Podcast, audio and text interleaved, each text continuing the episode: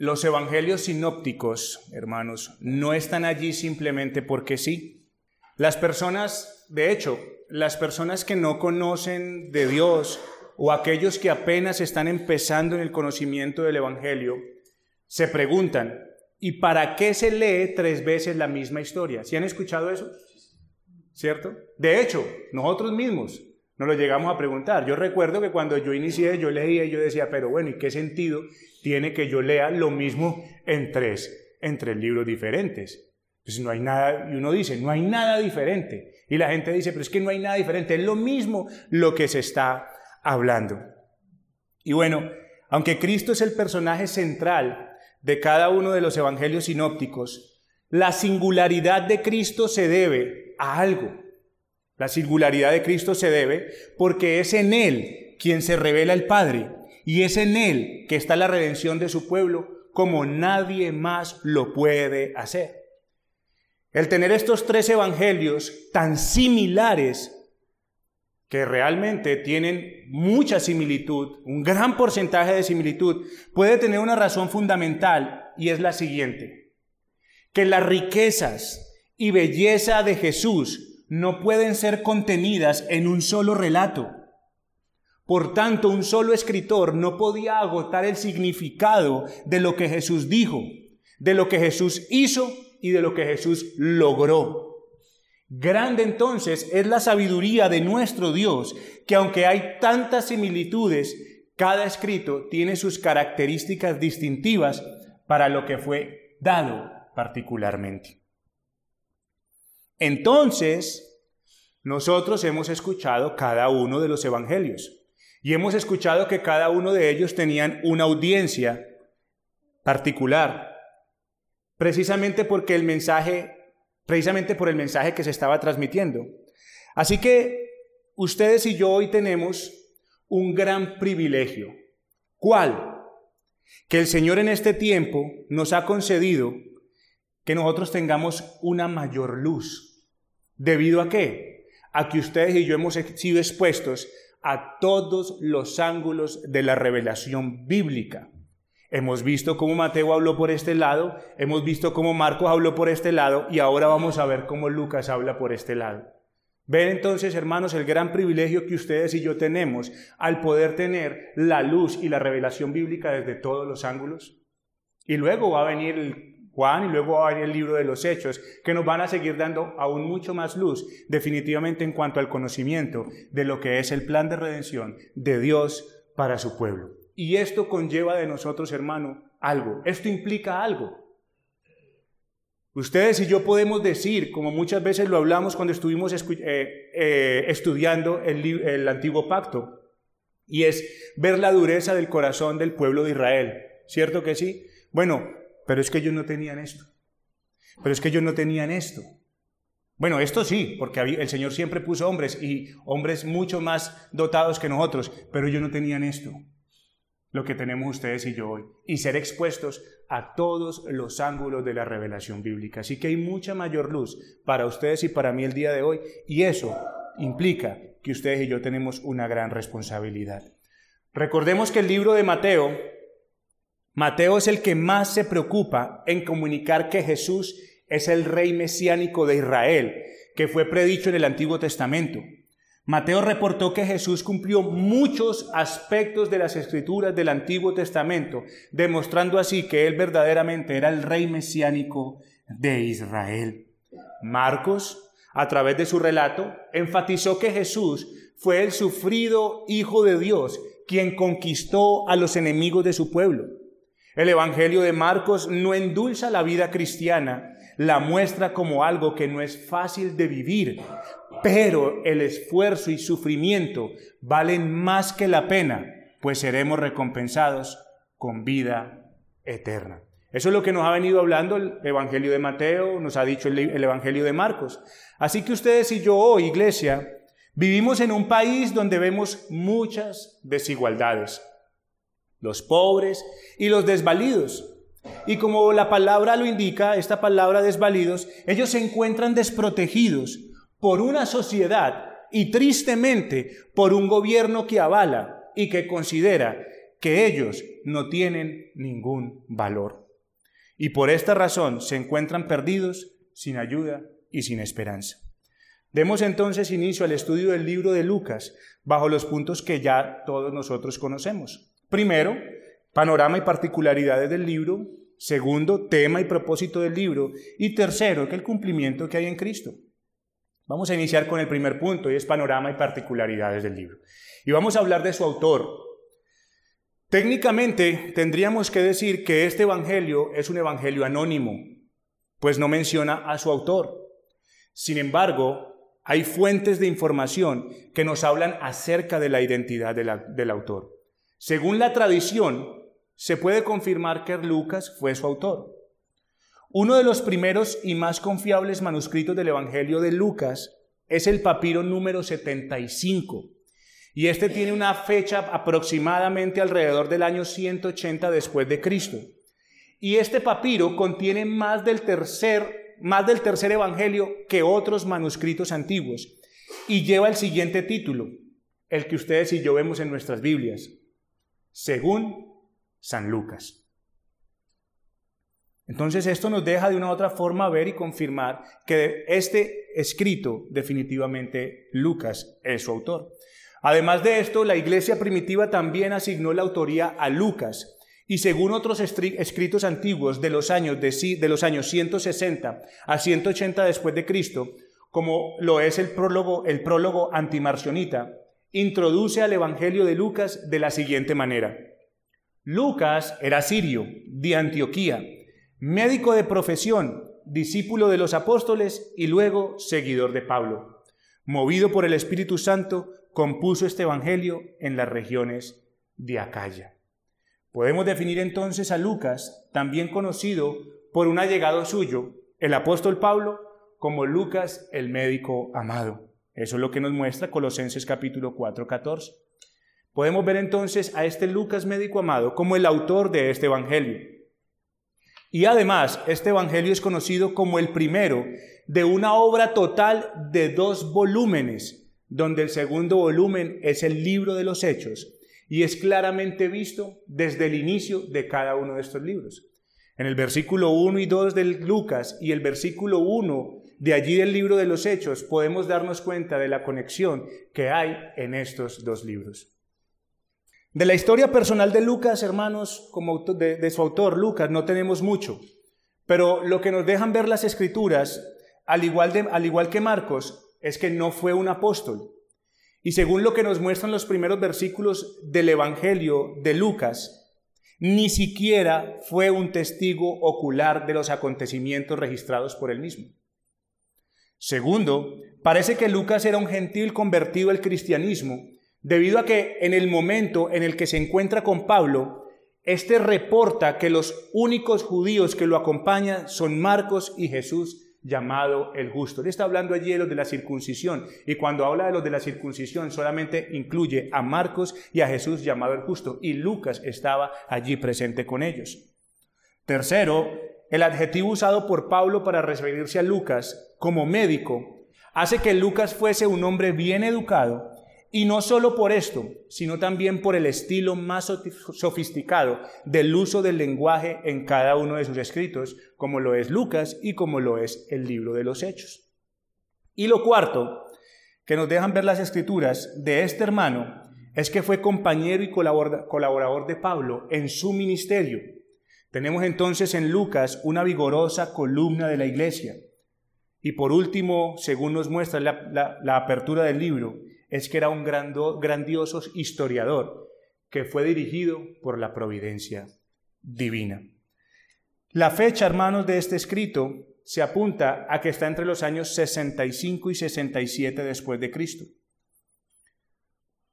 Bueno, ¿por qué se da esta fecha? Primero porque según los académicos, y como lo veíamos en las enseñanzas de Marcos, fueron Mateo y Lucas los que hicieron uso de Marcos y la fecha de escritura de Marcos se determinó en el año 64 después de Cristo. Así que si Marcos fue escrito en el 64 después de Cristo, tenemos que decir que Lucas fue escrito después del 64, del 65 al 67, como yo les estoy diciendo.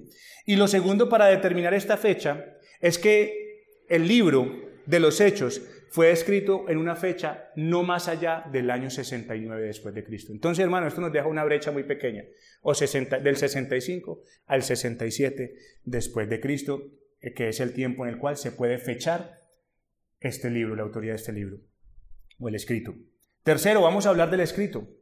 El Evangelio de Lucas es el relato histórico más extenso que ustedes y yo tenemos de la vida de Jesús y hecho por un autor que no es judío. Lucas es el único autor no judío de las escrituras del Nuevo Testamento. De hecho, el Evangelio de Lucas y el libro de los Hechos son los más largos del Nuevo Testamento o Nuevo Pacto. Y como lo dijimos entonces, este es el primer volumen de los dos escritos que referimos a Lucas. Y la, y la terminación del Evangelio de Lucas también nos da, eh, nos, nos conecta precisamente con el libro de los Hechos, porque es cuando Lucas en 24:49 le, Cristo les pide a los discípulos que se queden en Jerusalén hasta que sean investidos por el, por el Espíritu Santo de la promesa. Y cuando arranca Hechos, prácticamente es lo que ellos están esperando y es lo que se cumple allí en la iglesia. Entonces, hermano, esto nos conecta perfectamente. Primero, las dos introducciones que tenemos tanto en Lucas como en Hechos y segundo, la finalización de Lucas y el inicio de todo lo que pasa en el libro de los Hechos. Como les dije, Lucas es un, historiador muy meticuloso, es un gran historiador.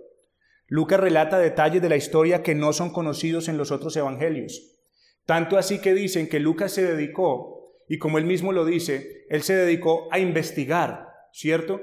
Y según eso la investigación de Lucas llegó prácticamente hasta una de las fuentes que podemos decir primarias, la madre de Jesús. Se dice que entonces Lucas tuvo comunicación y que hablaba particularmente y, y, muy seguidamente con la madre de Jesús. Así que desde allí pudo haber tenido mucha información. Él, nos, él, por ejemplo, nos habla de la Natividad de Cristo y nos, nos da dos capítulos de lo que es el nacimiento de nuestro Señor Jesucristo, lo que ustedes y yo no vemos en Mateo y en Marcos dejando ver así que realmente había investigado todas las cosas desde su origen. Y presentó más relatos de milagros y más parábolas que en los demás evangelios, por ejemplo, como el del Hijo Pródigo y el Buen Samaritano. O sea que de verdad Lucas sí se tomó la tarea de ir a investigar como él lo había dicho, para que las cosas que se, se hablaban ahí establecieran en la verdad y se conociera la verdad a quien él le había dedicado el libro, al excelentísimo Teófilo. Se dice que el Evangelio de Lucas fue el último de los sinópticos, precisamente por la introducción que tenemos en los versículos 1 y 2, que dicen lo siguiente, puesto que ya muchos han tratado de poner en orden la historia de las cosas que entre nosotros han sido ciertísimas, tal como nos lo enseñaron los que desde el principio lo vieron con sus ojos y fueron ministros de la palabra, me ha parecido también a mí, después de haber investigado con diligencia todas las cosas desde su origen, escribírtelas por orden, oh excelentísimo Teófilo.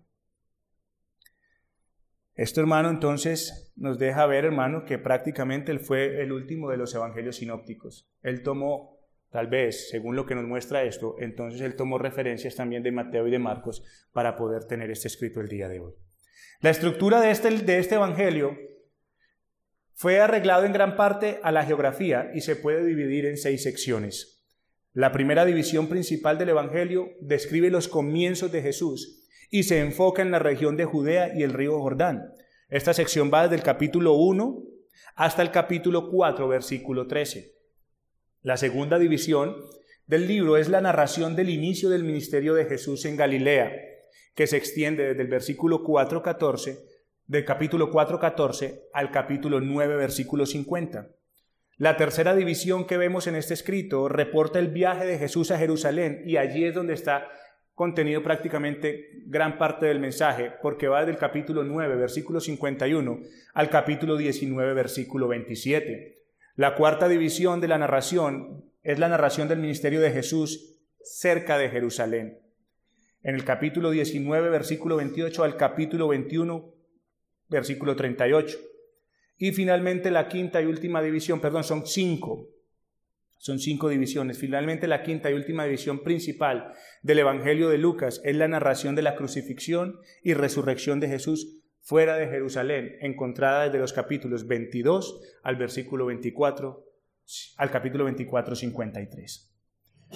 Después de haber visto, hermanos, entonces algo del autor, de la fecha y del escrito, vamos a ver entonces algo del contexto histórico. Hemos visto que en los demás evangelios, cada uno de sus autores se han dirigido a una audiencia específica. Mateo a los judíos, Marcos a los romanos y Lucas en este evangelio habla principalmente a los gentiles. Y esto se refleja en su interés de extender el cristianismo a los que no eran judíos. Hay una inscripción que fue hallada por un arqueólogo francés en el año 1871 y su mensaje está escrito en griego y dice lo siguiente. Ningún extranjero entrará al recinto protegido alrededor del santuario. El que sea atrapado solo se podrá culpar a sí mismo de la muerte segura. Este era un escrito que fue y que estaba a la entrada del templo. Así que este escrito fue hecho por los judíos y ustedes ya se dieron cuenta qué es lo que dice, ¿cierto? Ningún extranjero entrará al recinto protegido, porque el que cojan no nos culpe a nosotros, Cúlpese él mismo de su muerte segura. Este mensaje entonces era precisamente para que los gentiles no entraran al templo, y esta era la pared intermedia que separaba a judíos de los gentiles. Ese odio que había de los gentiles, de los judíos hacia los gentiles, viéndolos a ellos como algo inmundo, que no merecían nada del favor de Dios. Ahora vemos esta realidad en Lucas capítulo 4, versículos 28 al 30 que dice lo siguiente. Al oír estas cosas, todos en la sinagoga se llenaron de ira y levantándose le echaron fuera de la ciudad y le llevaron hasta la cumbre del monte sobre el cual estaba edificada la ciudad de ellos para despeñarle. Cuando Jesucristo les habla y les muestra que Él se sienta con pecadores, que hace esto, que Él viene a traer también el reino precisamente para los gentiles, extendiéndolo a ellos, que ellos hacen parte de esto y que ellos Prácticamente son unos hipócritas que tal vez el día de mañana no van a estar allí, sino que están excluidos del reino de los cielos. Ellos se llenaron de ira porque odiaban, odiaban a los gentiles y no podían creer que ellos también hicieran parte del reino de los cielos. Para ellos esto fue algo prácticamente inconcebible en sus mentes, que éste venga a decirnos que nosotros vamos a estar excluidos para que entren estos inmundos. Por eso odiaban también a Jesucristo. Así que entonces, hermanos, e, esto era lo que estaba pasando allí. En las otras enseñanzas hemos visto que los cristianos estaban enfrentando retos importantes para su fe. Y esto no era ajeno tampoco entonces para los gentiles, que también habían profesado una fe en Jesucristo como su Salvador. La persecución de Nerón en Roma creó en ellos también un temor de que ellos serían alcanzados por esta persecución y hizo que muchos de ellos dudaran de, que la, de la proclamación que ellos habían hecho, de que Jesús había traído el reino de Dios. Y a estas cosas se le suma entonces, hermanos, lo que acabamos de escuchar en la inscripción de parte de los judíos, que ellos no aceptaban la conversión de gentiles, y este prejuicio levantó también dudas acerca de la proclamación de que Jesús había ofrecido salvación a todas las familias de la tierra. O sea, ellos tenían entonces el problema de que, bueno, la, persecución que están haciendo se va a extender sobre todo el imperio romano y nosotros también vamos a ser parte de ella. Entonces, ¿será que de verdad Jesucristo vino a extender el reino de los cielos? ¿De verdad eso es el reino de los cielos? Y no solamente eso, sino que ahora cargaban con el hecho de que los judíos, a los cuales les había, sido dada la promesa, ellos los excluían y ellos también tenían, tenían una duda, decían, ¿será que para nosotros hay salvación? ¿Será que Jesucristo de verdad sí vino a traer salvación para todo, para todas las personas, para toda tribu, para toda lengua, para toda nación? Eso era lo que estaba pasando entonces allí. De ahí, después de este contexto histórico, vamos a pasar nuestro, a nuestro segundo punto, que es tema y propósito del libro. Lucas proclama que Jesús es el redentor misericordioso del mundo. Jesús trajo la salvación de Dios tanto al rico como al pobre, a los líderes religiosos y a los marginados de la sociedad por igual. Las buenas nuevas de Jesús fueron para todos, aún para aquellos que pasaban desapercibidos y eran despreciados. Lucas enfatizó esto de muchas maneras. Jesús honró a las hermanas Marta y María en un tiempo en el que muchos hombres consideraban inferiores a las mujeres. Lucas registró parábolas e historias que presentaron mujeres, enfermos y lisiados, y también a los no judíos como dignos de alabanza e imitación. Jesús elogió a la viuda que ofreció todo lo que tenía en el templo. Lucas contó la historia del despreciado recaudador de impuestos Saqueo, cuya respuesta Jesús fue un ejemplo para los lectores de Lucas. Una y otra vez, Lucas registró la preocupación de Jesús por los que la sociedad rechaza o ignora. Eso es lo que nos muestra a nosotros el Evangelio de Lucas. Lucas escribe con una dedicación explícita a Teófilo, que significa amante de Dios. Y algunos han dicho que se refiere a la iglesia en general y no a un individuo. Pero la gran mayoría de los estudiosos se inclinan hacia la opción de que Teófilo es un individuo que era muy cercano y muy respetado por Lucas cuando lo llamó excelentísimo. Y esta palabra solo es usada, esta palabra excelentísimo, solo es usada para referirse a dos personas en todo el Nuevo Testamento, los gobernadores romanos Félix y Festo. De manera que este hombre al cual Lucas se refiere tiene un alto rango, posición o prestigio. Lo, leímos ahorita. Me ha parecido también a mí, después de haber investigado con diligencia todas las cosas desde su origen, escribírtelas por orden, oh excelentísimo Teófilo, para que conozcas bien la verdad de las cuales has sido instruido. Este prácticamente es el propósito. Poder que las personas y los lectores conozcan bien la verdad en las cosas en las cuales ellos estaban siendo instruidos. Que esto trajera hacia en ellos confianza, fe y pudieran descansar de que definitivamente Jesucristo era verdaderamente del que hablaban las escrituras. Entonces aquí el Señor a través de Lucas escribe este completo y ordenado relato de la vida de Jesús para darle a Teófilo y a toda la audiencia que fuera expuesta ante él la confianza de la obra de Cristo y de su reino. Lucas capítulo 2, versículos 29 al 32 nos dice lo siguiente. Ahora, Señor, despides a tu siervo en paz, conforme a tu palabra, porque han visto mis ojos tu salvación la cual has preparado en presencia de todos los pueblos, luz para revelación a los gentiles y gloria de tu pueblo Israel. Lucas capítulo 3 versículo 6 dice, y verá toda carne la salvación de Dios. Estos pasajes nos dejan entonces en un lenguaje claro el ofrecimiento universal del Evangelio del reino de Dios destacando que Cristo era el Salvador para todas las naciones y no solamente para el pueblo judío. Esto quiere decir que el enfoque de Lucas no está en mostrar que Cristo es el rey como lo hizo Mateo, sino que el enfoque de Lucas está en que el plan eterno de Dios para extender su reino e incluir a toda clase de personas. Es importante notar, hermanos, cuando se lee el, el Evangelio de Lucas, la genealogía que narra este Evangelio. Es diferente y se hace un énfasis diferente al que hace el Evangelio de Mateo que lo toca, porque recuerden que Marcos, precisamente por su audiencia romana, ni siquiera habló de la genealogía de Jesucristo, porque para ellos no era importante. Pero aquí la genealogía es importante precisamente por el enfoque que Lucas tiene de mostrar a los gentiles de que el reino de Dios y que el ofrecimiento de la salvación de Jesucristo era para todas las naciones. ¿Qué pasa entonces?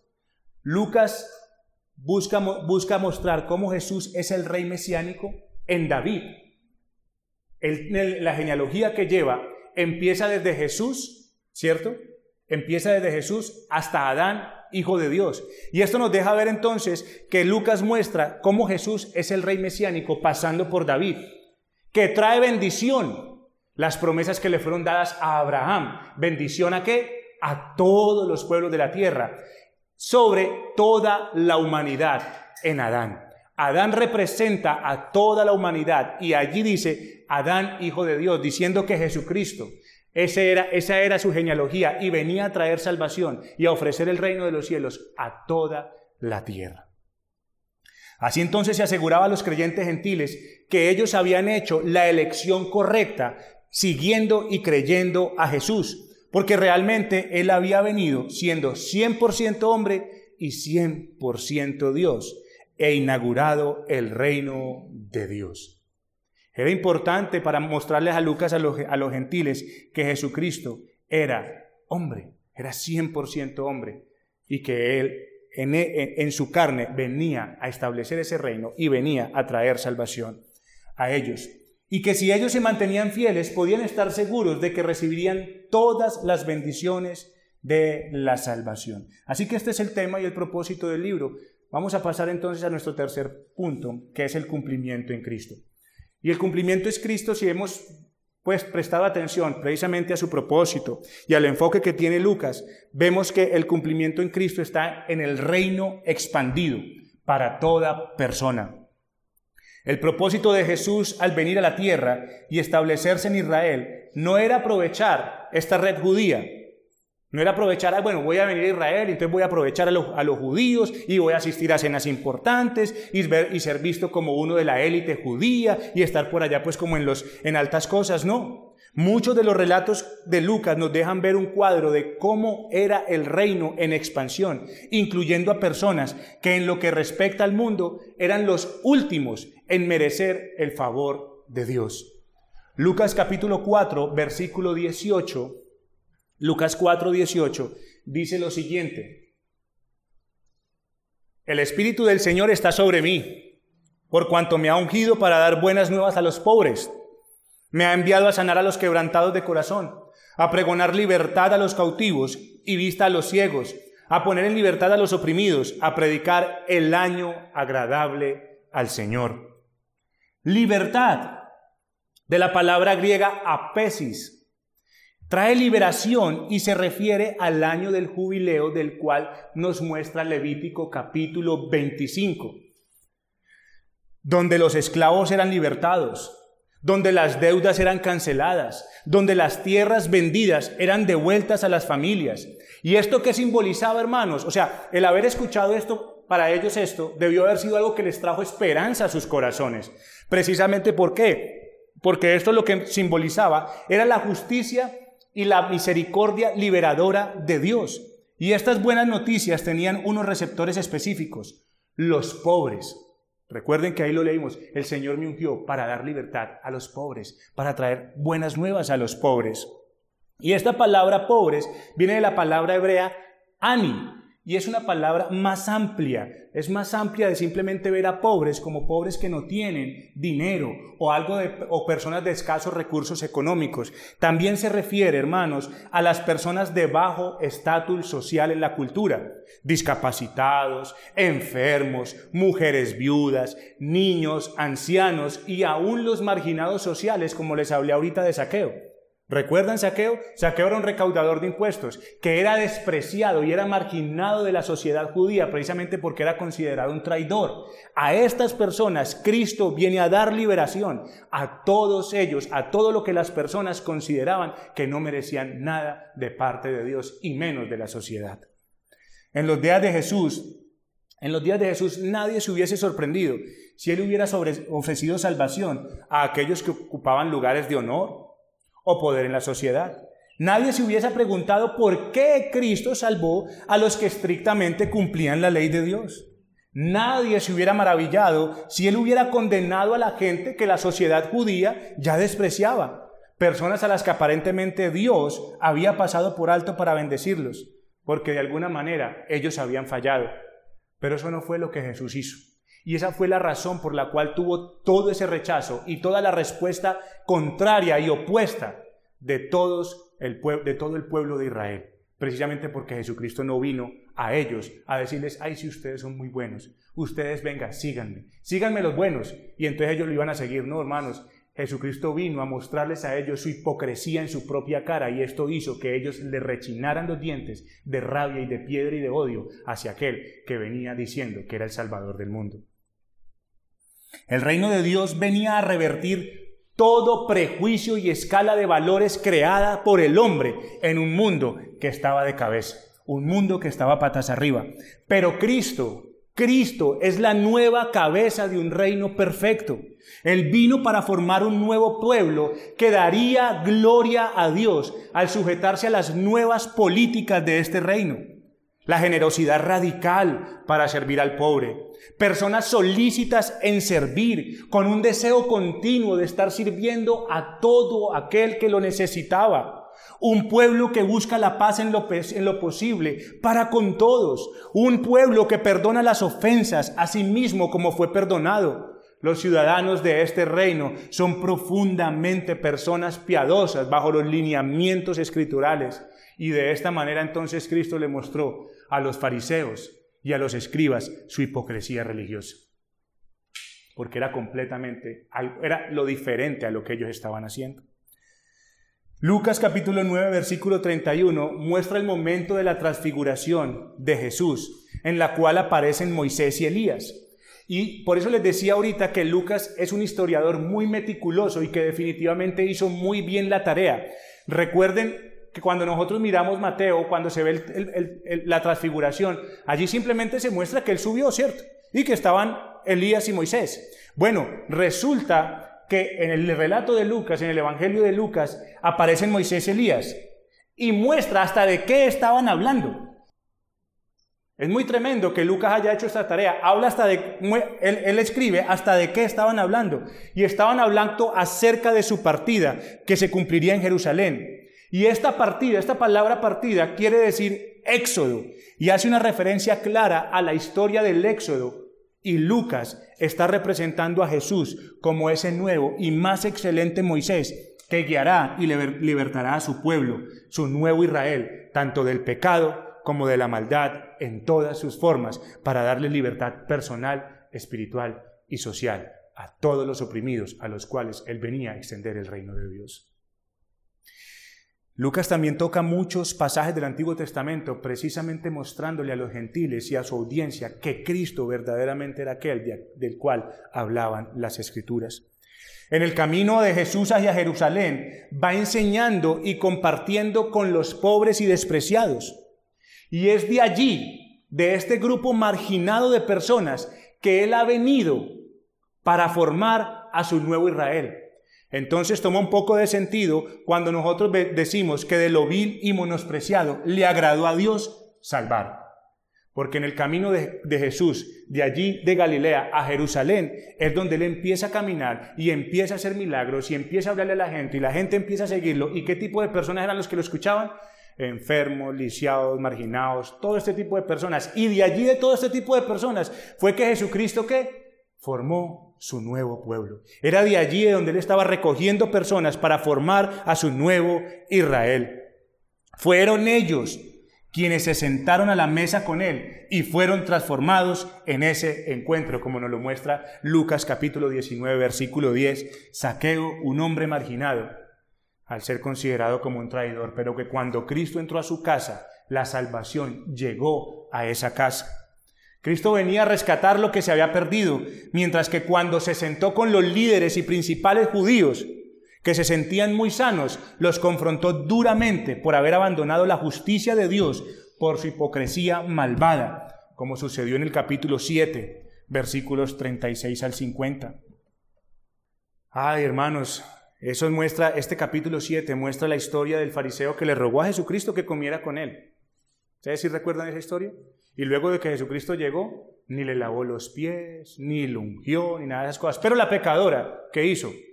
Fue y enjugó sus pies y llevaba ese frasco de alabastro, ¿cierto que sí? Y fue allí delante de él y lo ungió y lo adoró precisamente. Y allí donde Jesucristo le dice, ¿sí ve? Usted dice que ella es una pecadora, pero usted no ha hecho ni esto, ni esto, ni esto. Entonces allí es donde Jesucristo confronta definitivamente la hipocresía de estos hombres.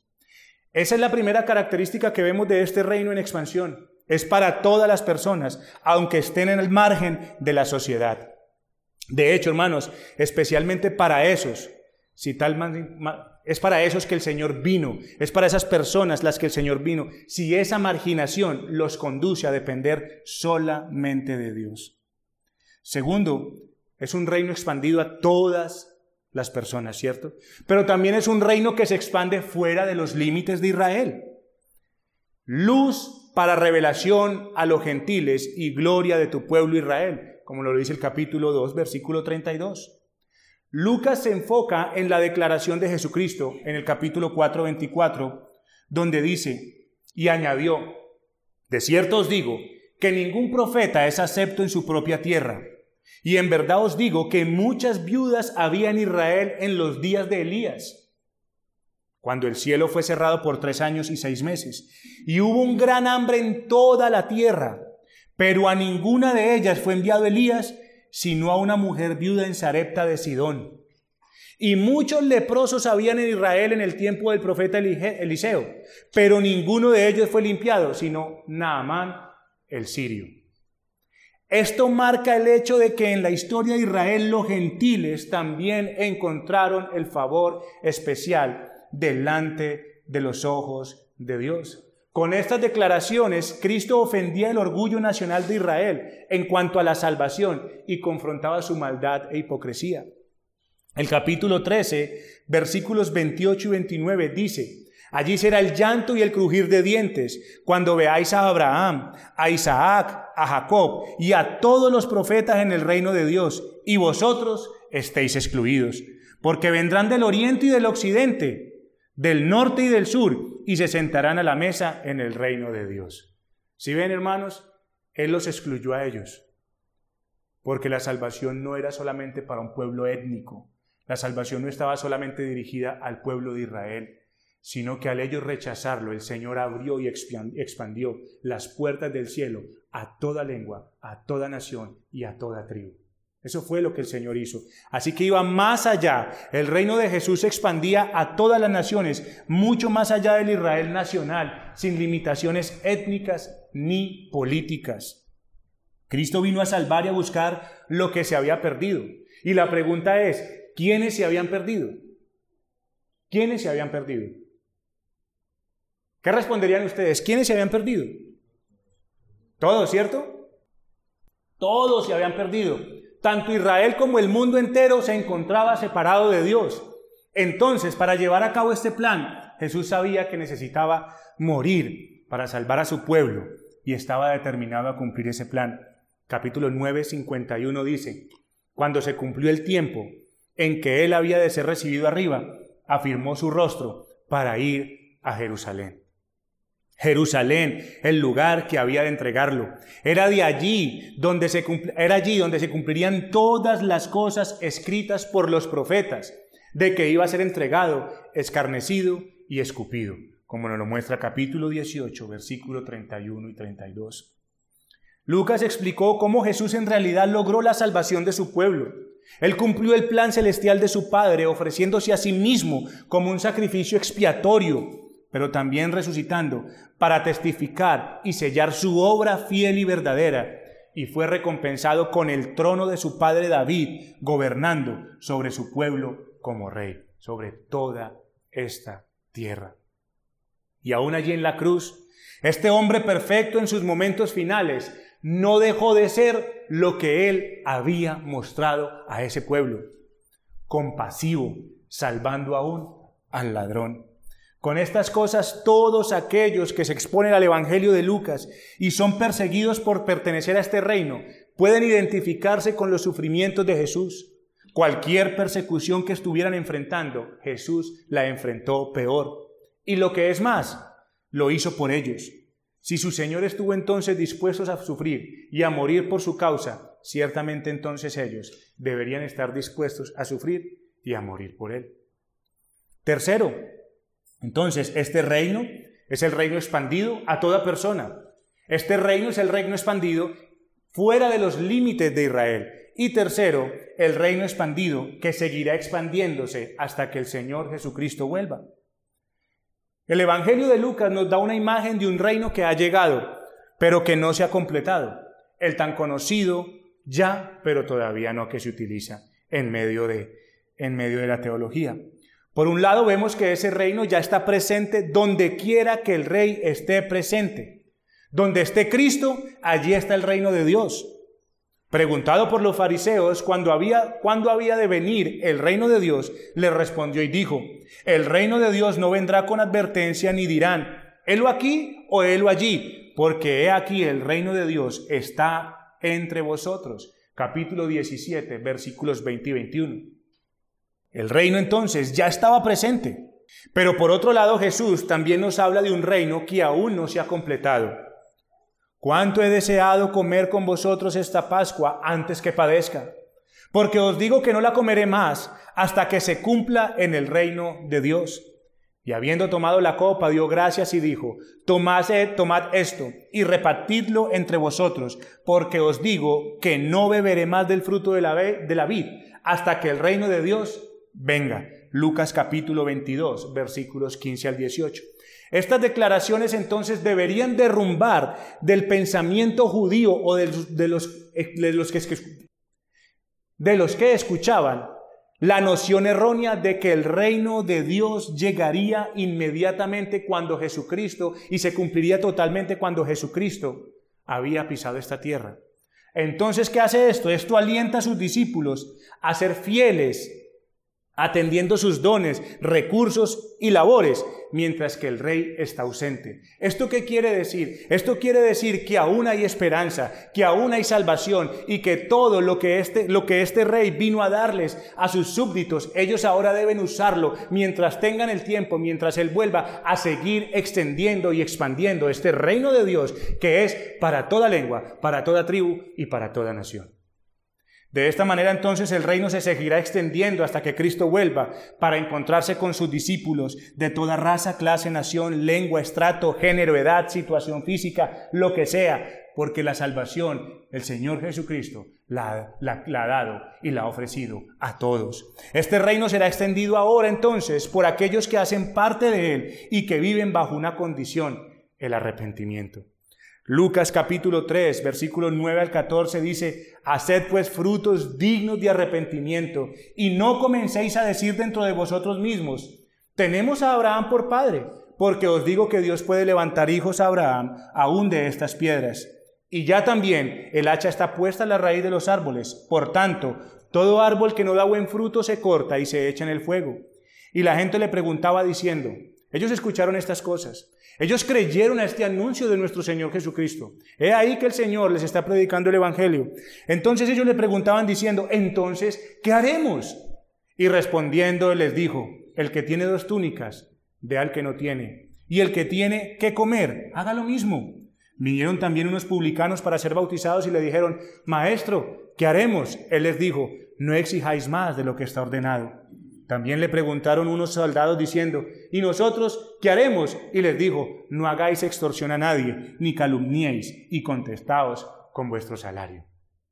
Esto, hermanos, esto que el Señor Jesucristo está aquí, está en concordancia precisamente con lo que Él vino a hacer y a mostrar en ese nuevo reino que Él había establecido en esta tierra. Un reino de compasión, un reino diferente del cual todo, la, todo el prejuicio de valores creado por el hombre quedaba derrumbado y ahora se trabajaba precisamente para extender este reino hacia todo aquel que lo necesitaba. Aquí no había excepción de personas. Este reino era para toda persona, lejos de los límites de Israel, y se seguiría extendiendo hasta que el Señor Jesucristo viniera. Y aquellos que hacen parte de este reino se comportan tal cual como lo, hizo, su rey, que dio ejemplo para que este pueblo siga haciendo lo mismo. Así que hermanos, eso es lo que nos muestra el relato de Lucas, un relato de un reino nuevo, un reino perfecto, liderado por ese hombre perfecto, Jesucristo nuestro Salvador. Padre, queremos darte muchas gracias a ti en esta mañana, oh Dios, por concedernos escuchar estas palabras, por concedernos entender un poco de lo que nos habla este Evangelio de Lucas Gracias te damos, oh Dios, por lo que tú le concediste a ese hombre y poder haber, haber investigado con diligencia todas las cosas desde su origen, porque esto, Señor, al presentarnos delante de este Evangelio, seguramente que habrá provecho para nuestras almas.